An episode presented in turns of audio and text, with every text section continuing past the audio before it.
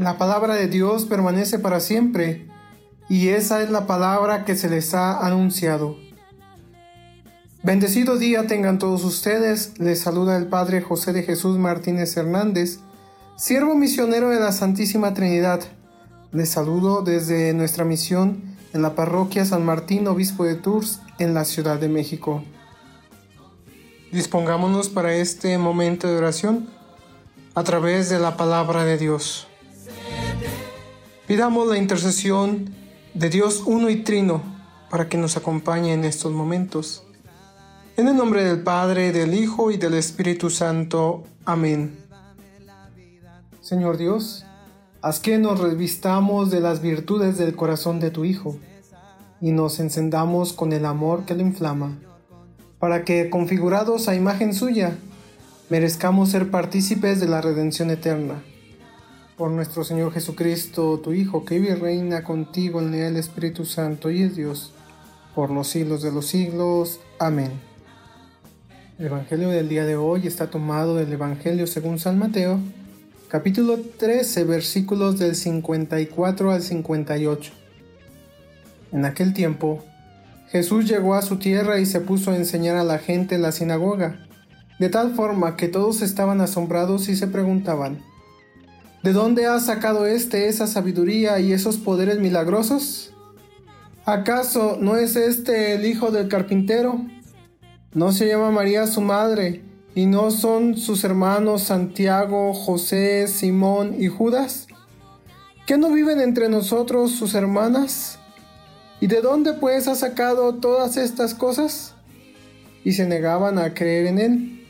Entonces Jesús les dijo, Un profeta no es despreciado más que en su patria y en su casa, y no hizo muchos milagros allí por la incredulidad de ellos. Palabra del Señor. Gloria a ti, Señor Jesús. Sentir que tu palabra me da vida. Por las noches me acuerdo. Hoy en el Evangelio, San Mateo en el capítulo 13, versículos 54 al 58, nos relata cómo Jesús una vez que ha predicado en otras tierras, ha estado con parábolas comparando el reino de los cielos llega a su tierra. Todos los que hemos pasado tiempo fuera de nuestra tierra, cuando regresamos queremos visitar a nuestros amigos, ver cómo ha avanzado el pueblo, cuáles son los cambios que hay. Pero a Jesús no se le ocurre otra cosa. Antes de ir a visitar a sus parientes, antes de ver qué es lo que ha pasado con su pueblo, va a la sinagoga y comienza a explicarle a los suyos lo mismo, o mejor, que venía haciendo con otros.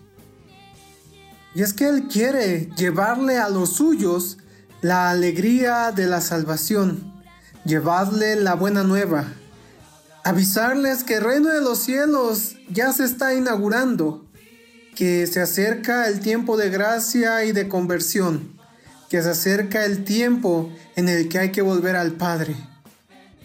Y en un principio podemos ver que sus paisanos se llenan de orgullo y de admiración. Pero ese orgullo y admiración se convertirá después en un reproche. ¿De dónde ha sacado todo esto este? ¿Y qué acaso no conocemos a toda su familia? Y ese es el gran problema de la humanidad. El prejuicio. Cuando alguien es diferente, cuando alguien ha progresado, cuando alguien no piensa igual que yo, empieza a actuar el prejuicio.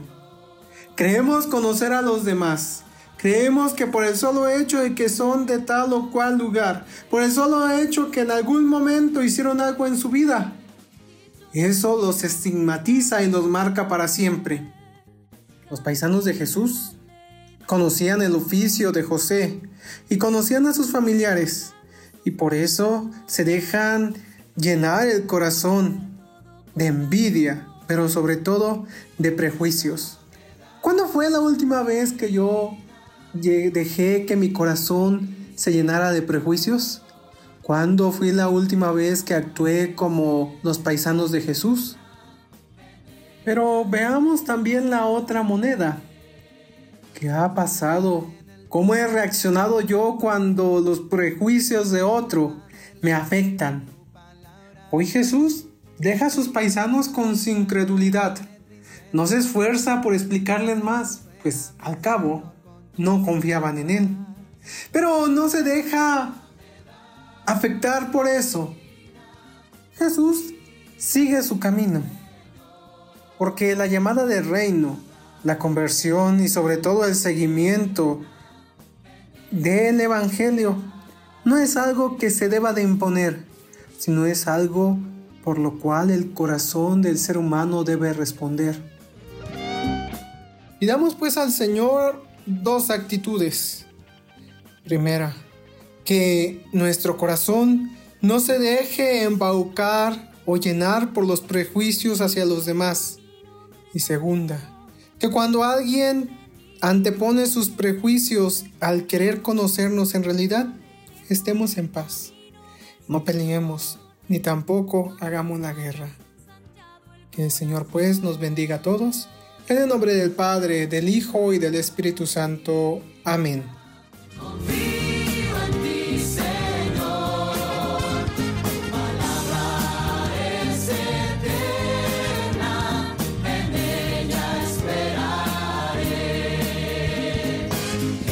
Mi consuelo en la tristeza, sentir que tu palabra me da vida.